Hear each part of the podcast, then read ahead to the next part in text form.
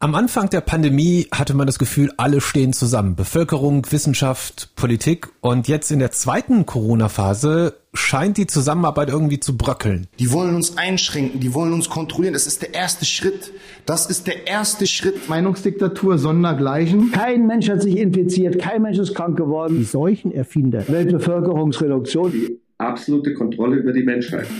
Eine große Rolle spielen dabei Verschwörungstheorien, die massenhaft im Internet geteilt werden, auch von Prominenten wie dem Vegankoch Attila Hildmann. Ich sehe mich als Aufklärer, habe Mut, dich deines eigenen Verstandes zu benutzen. Oder Sänger Xavier Naidu. Ihr bringt gerade Deutschland um!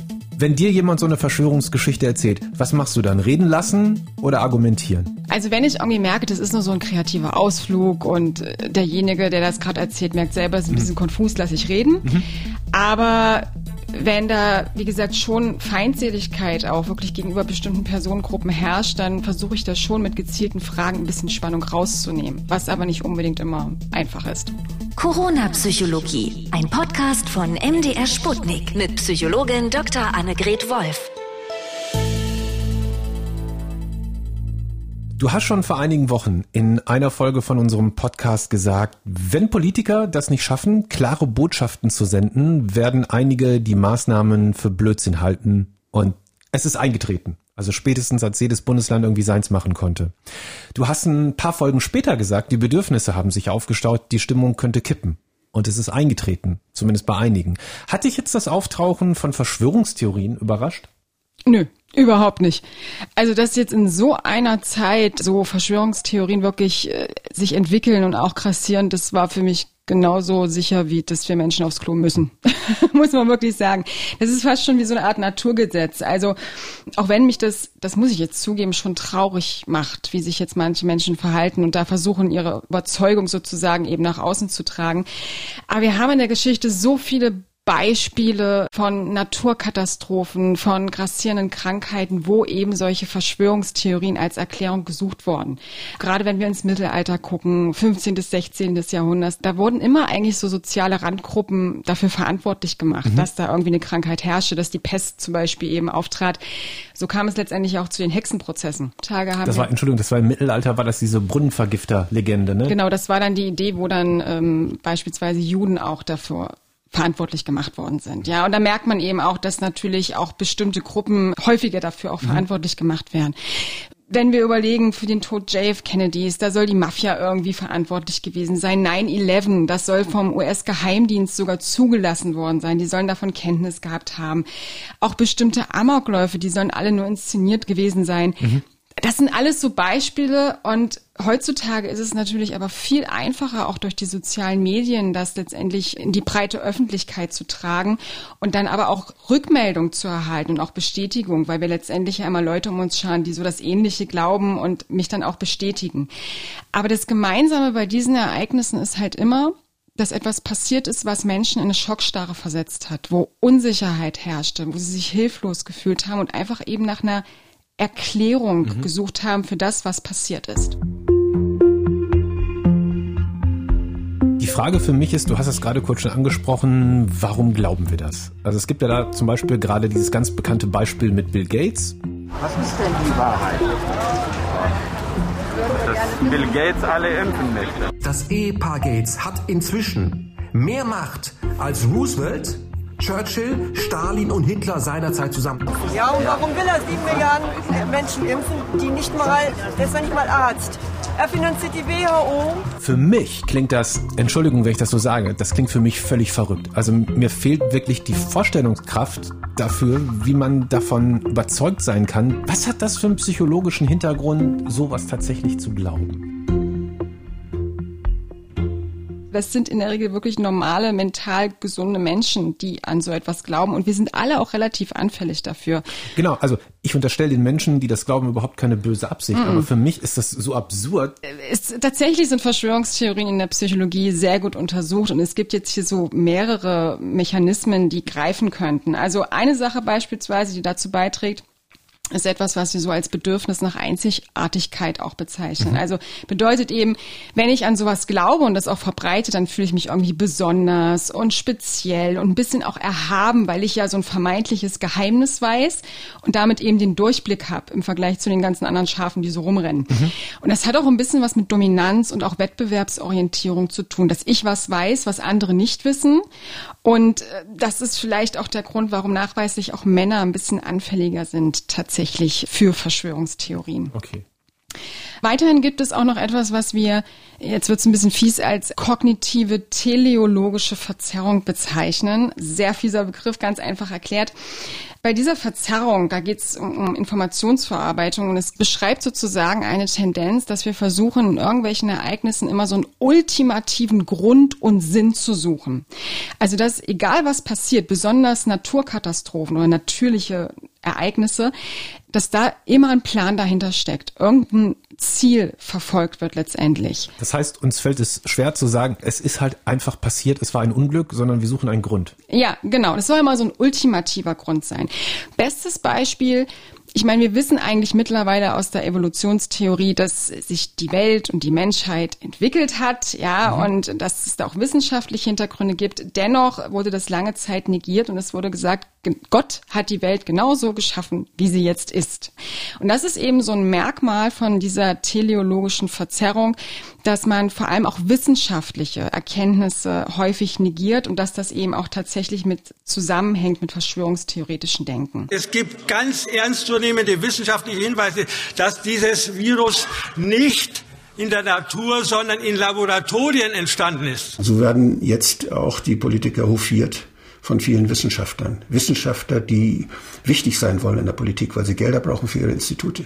Ich glaube persönlich, gerade jetzt in der heutigen Zeit, und das hängt eben auch damit zusammen, ist, dass wir uns gerade sehr, sehr unsicher fühlen und dass wir Angst haben, dass wir das, was da gerade passiert, nicht greifen können und so einer unsichtbaren Bedrohung gegenübersehen.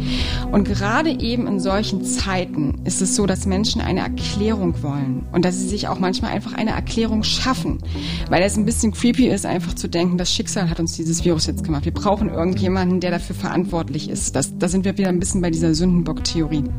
Aber was hat das jetzt mit Bill Gates zu tun? Also mhm. warum ist es eine Person? Warum hat jetzt Bill Gates sozusagen das Virus gefördert? Mhm. Also das ist ja ein Merkmal von Verschwörungstheorien erstmal, ja, dass, dass immer irgendwie eine Person oder eine bestimmte Gruppe da im Hintergrund ist, die der Drahtzieher letztendlich ist. Die Illuminati. Ja, die sind so und so immer schuld. Also wenn alles nicht greift, dann die Illuminati. Und häufig sucht man sich dann solche Personen, die einem vielleicht eh schon nicht so ganz koscher vorkam, wo man so und so vielleicht ein bisschen Misstrauen hatte, die besonders reich beispielsweise sind, die viel erreicht haben. Also das spielt vielleicht auch ein bisschen Neid manchmal eine Rolle, die in der Öffentlichkeit stehen oder eben auch, wenn es jetzt um, um äh, solche Situationen wie jetzt geht mit einem Virus, die vermeintlich Wissen eben darüber besitzen, ja, und die da schon mal was dazu geäußert haben. Aber es geht einfach darum, dieser unbekannten Gefahr ein Gesicht zu geben das zu personifizieren, weil es das Ganze eben greifbarer macht. Mhm. Und letztendlich eben diese Unsicherheit vermeintlich nimmt. Und weiterer Mechanismus von solchen Verschwörungstheorien, es sagt, finde ich, auch schon ein bisschen der Name. Also man glaubt nicht nur an Verschwörungstheorien, sondern man verschwört sich eigentlich auch damit gegen den Rest der Menschheit, ist halt, dass man natürlich damit auch so ein gewisses Bedürfnis nach Verbundenheit und nach so einem Gemeinschaftsgefühl verfolgt und damit auch erzielt, weil wir ja auch andere Leute dann finden, die dasselbe glauben. Ich habe ja noch einen anderen Podcast, Team Raimund heißt der, wo wir herausfinden, wie es zu bestimmten Schlagzeilen und Nachrichten eigentlich gekommen ist. Und jetzt gerade hatte ich da André zu Gast, der arbeitet bei Mimikama, das ist ein österreichischer Verein, der sich um das Prüfen von ja Fake News kümmert. Und die haben geschaut, wie die Corona Fake News sich eigentlich verbreiten. Das ist wirklich eine super spannende Folge. Ich empfehle wirklich, dass ihr euch das mal anhört. Ich habe hier für dich einen kleinen Ausschnitt. Mhm tauchten auf einmal unwahrscheinlich viele skurrile äh, Verschwörungslegenden auf. Auch verbreitet unter anderem durch, an dem Zeitpunkt durch Xavier Naidoo, der wirklich mit seinem äh, Telegram-Kanal oder in verschiedenen Telegram-Kanälen, dass da viele der Legenden verbreitet hat. Wenn ich es richtig verstehe, werden in diesen Momenten in verschiedenen Ländern der Erde Dass das auf einmal hieß, Achtung, äh, Kinder in unterirdischen Höhlen gefangen oder in unterirdischen Gefängnissen gefangen. Kinder aus den Händen pädophile Netzwerke befreit. Adrenochrom. Das war wirklich Anfang April. Das war diese dritte Stufe und seitdem haben wir wesentlich mehr Verschwörungsmythen als Fake News unterwegs. Mhm. So, und jetzt kommt der gefährliche Punkt. Wir befinden uns aber auf dem Begriff zur vierten Eskalationsstufe, dass diese ganzen Mythen, die eigentlich nur online unterwegs waren, jetzt auf einmal offline in der realen Welt zu finden sind. Menschen werden aggressiv, Menschen fangen an 5G-Masten anzuzünden oder gehen auch Polizisten los. Äh, erst am letzten Wochenende gab es dieses Video aus Troisdorf, wo sich Menschen, die sich weigerten, eine Maske aufzusetzen, anschließend Polizisten verprügelt haben und schwer verletzt haben. Im Grund müssen wir Masken tragen und sie nicht. So, bitte, bitte. So, hey! Rufen Sie die Polizei, dringende Unterstützung, alle Fahrzeuge hierher. Alles gut. Hey. Also wir sind wirklich an einer Schwelle, wo diese virtuelle äh, Gewalt in die Realität umschwellt. Vor allem das Letzte finde ich total erschreckend. Hm. Absolut. Wie kannst du als Psychologin das erklären? Also wie wird aus einer Verschwörungstheorie dann Gewalt? Hm.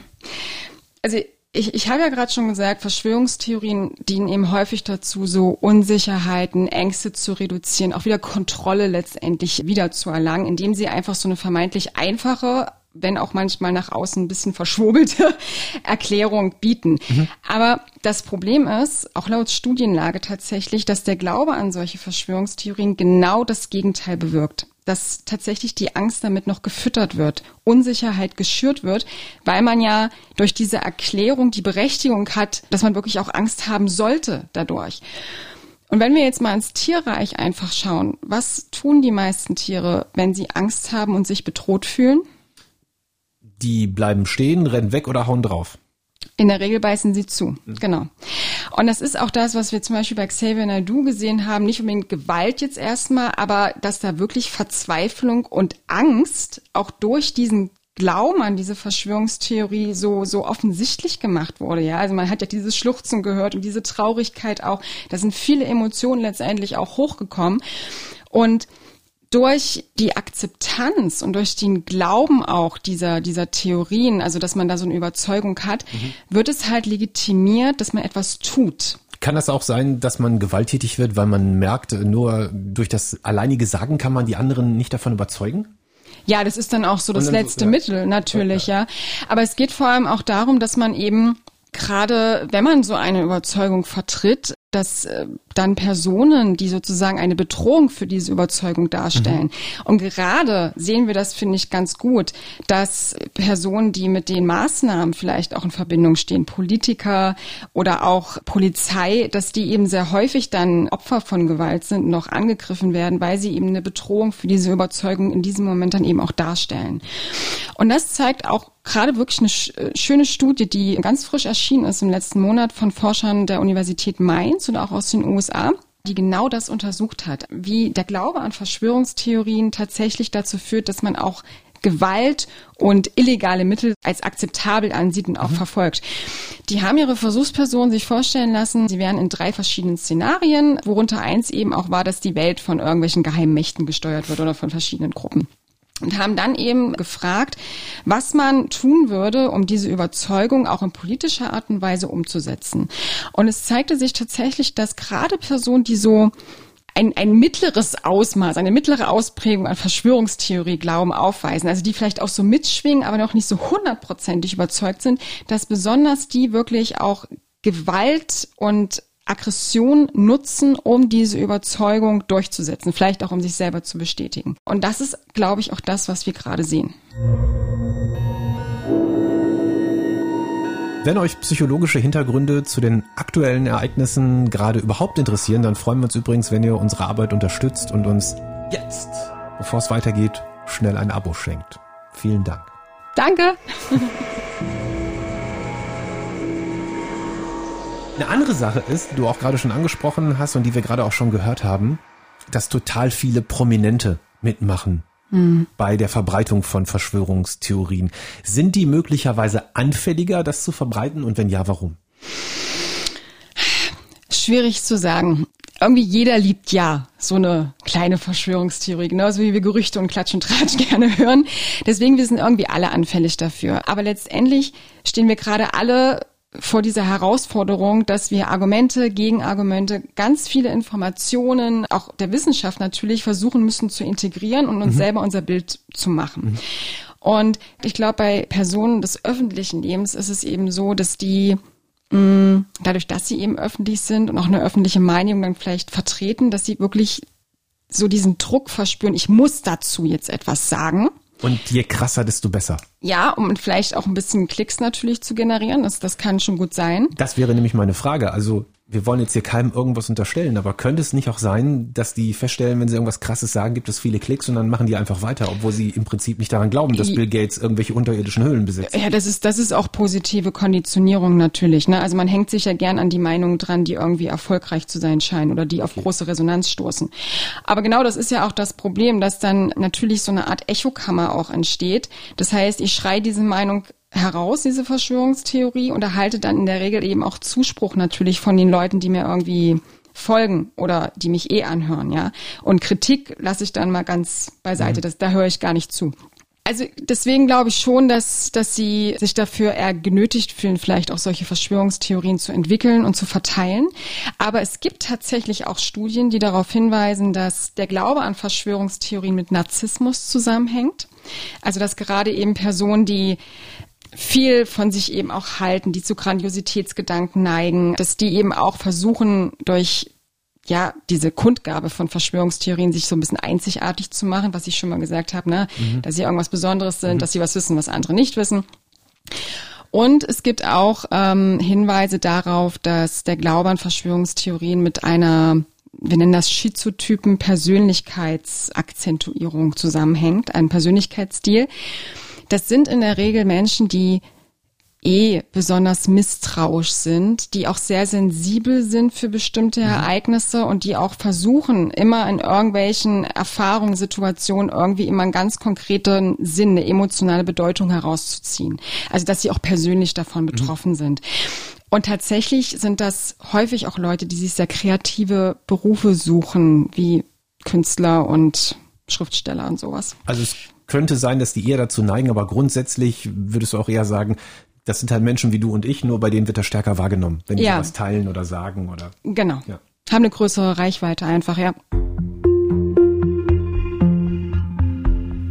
Die große Frage für mich ist jetzt eigentlich, gibt es ein psychologisches Mittel gegen Verschwörungstheorien? Also ich, meine jetzt nicht so ein Mittel gegen kritisches Denken oder meinetwegen auch Demos, also wenn jemand der Meinung ist, er will auf seine Situation aufmerksam machen, dann haben wir ja hier in Deutschland das Glück, dass man es auch machen darf. So, mhm. aber ich persönlich finde, es wäre doch ziemlich dämlich, wenn wir irgendwie unser ganzes System gefährden oder zum Kollabieren bringen, weil immer mehr Menschen der Meinung sind, Bill Gates hält Kinder in unterirdischen Höhlen gefangen. Ja, ist so. Naja. Ja, natürlich, solche Verschwörungstheorien sind letztendlich auch oft eine Gefahr für für bestimmte Systeme, für bestimmte gesellschaftliche Systeme und eben auch soziale Normen, ja. Was macht man gegen Verschwörungstheorien? Also können wir alle vielleicht ein bisschen was tun? Ja, definitiv. Also erstmal muss, muss man sagen, das, das ist echt nicht leicht, da dagegen zu argumentieren und dagegen auch irgendwie anzukommen, weil, wie du sagst, es gibt immer Argumente, es gibt Gegenargumente und äh, letztendlich weiß keiner die Wahrheit so richtig. Äh, und das Problem ist einfach, Verschwörungstheorien sind halt etwas, was, was häufig und auch sehr stark auf Misstrauen einfach beruht. Mhm. Ne? Also Menschen gegenüber, bestimmten Gruppen gegenüber. Und es liegt eben auch so häufig eine Wahrnehmung vor, die bestimmte Argumente einfach direkt negieren lässt. Zum Beispiel wissenschaftliche Argumente, die, die für eine Impfung sprechen oder, oder was auch immer wir jetzt da betrachten. Und dass eben auch bestimmte Erkenntnisse einfach uminterpretiert werden mhm. und umgedreht werden. Also da kommt man letztendlich gar nicht durch. Aber trotzdem hilft es in der Regel, wenn man versucht, erstmal zuzuhören und dem auch in gewisser Art und Weise erstmal respektvoll gegenüberzutreten und auch die versucht die Perspektive einzunehmen. Dann aber durch gezielte Fragen, also nicht rechtfertigen, nicht gleich Gegenargumente bringen, sondern durch gezielte Fragen irgendwie zu versuchen, Inkonsistenzen aufzudecken im im Denken und im Verhalten des anderen. Das heißt, durch mein Fragen merkt der andere möglicherweise, dass das ja vielleicht doch nicht so ist, wie er sagt. Genau, ja, also das ist ja auch so ein bisschen das Prinzip von Therapie. Wir geben keine Lösung vor und Argumente, sondern derjenige soll sie selber finden. Das heißt, dass man zum Beispiel fragt, okay, warum traust du dem und dem und dem nicht. Also warum glaubst du daran und daran nicht? Und was ist, was ist der Hintergrund für dein Denken sozusagen? Und wenn man dann, meistens ist es so jedenfalls, dass wenn man denjenigen frei erzählen lässt, dann fällt demjenigen dann selber auf. Oh, da komme ich jetzt gerade nicht weiter in meiner Argumentationsstrategie. Also das hilft tatsächlich mhm. sehr häufig, aber man muss auch den richtigen Moment tatsächlich abwarten. Also dass es eben nicht dann ist, jemanden so anzusprechen, wenn der gerade voll emotional ist und in Rage, weil dann hilft im Grunde gar nichts mehr. Also das heißt auch in solchen Situationen, wie wir sie jetzt vielleicht manchmal auch in den Medien sehen, wenn Demos sind oder wenn auch gerade Gewalt angewendet mhm. wird, da hilft keine Argumentation mehr, muss man einfach so mhm. sagen. Ja, aber wie du es schon gesagt hast, ich glaube, das Wichtige ist, ähm, dass jeder Einzelne etwas tut, dass wir da auch als gemeinsame Bank sozusagen dagegen stehen und eben auch wieder ähm, diese Leute versuchen aufzufangen, die letztendlich auch nur Angst und Unsicherheit haben und sich jetzt versucht haben, eine Erklärung zu suchen. Und das bedeutet eben auch, dass die Regierung wieder versuchen sollte, Vertrauen zu schaffen, meiner Meinung nach durch eine einheitliche Vorgehensweise, weil jetzt gerade diese verschiedenen Lockerungsmaßnahmen, diese verschiedenen Infos, in, in Sachsen-Anhalt darf man was, aber in Sachsen nicht und alles, das hat natürlich auch zu Unsicherheit beigetragen und zu dieser wachsenden Inakzeptanz von den Maßnahmen. Das heißt, da wieder eindeutige Botschaften, eine klare Linie fahren. Ich glaube, das würde auch das Vertrauen wieder wecken. Natürlich auch in den sozialen Medien, dass man da klar entgegensteht und auch wenn es natürlich jeder weiß, dass es ganz schön anstrengend ist, ne? Wenn man das, da so, ich kenne es ja. auch bei mir, ich scroll durch meine Timeline durch und denke mir auch jedes Mal, oh, eigentlich müsstest du jetzt was, aber nee. ja, genau, aber ich finde, das hast du ja auch gerade so schön gesagt wir sind in einer Gesellschaft dankenswerterweise, in der wir alle unsere Meinung haben dürfen und auch sie äußern dürfen. Und letztendlich sind auch Verschwörungstheorien eine eine Art Meinung, ja, und da steht eben auch kritisches Denken tatsächlich dahinter. Aber es ist für mich immer die Frage, wie diese Meinung nach außen getragen wird und wie man versucht, sie zu berechtigen und letztendlich eben auch öffentlich zu machen. Und da sind wir gerade in einer Situation oder in einer Entwicklung, wo ich sage, dass Grenzen überschritten werden von Legitimität, von sozialem Miteinander und dann wird es zur Gefahr. Vielen Dank heute fürs Zuhören. Dankeschön an Dr. Wolf Gerne. fürs Auskunft geben und wir würden uns freuen, wenn ihr uns jetzt abonniert. Jo, macht mal. Kleinen Lohn der Arbeit. Ist auch keine Verschwörungstheorie dahinter. Man kann auch jederzeit wieder deabonnieren. Das ist ja das Schöne daran. Macht das Dankeschön. Nicht. Gerne. Corona Psychologie, ein Podcast von MDR Sputnik mit Psychologin Dr. Annegret Wolf.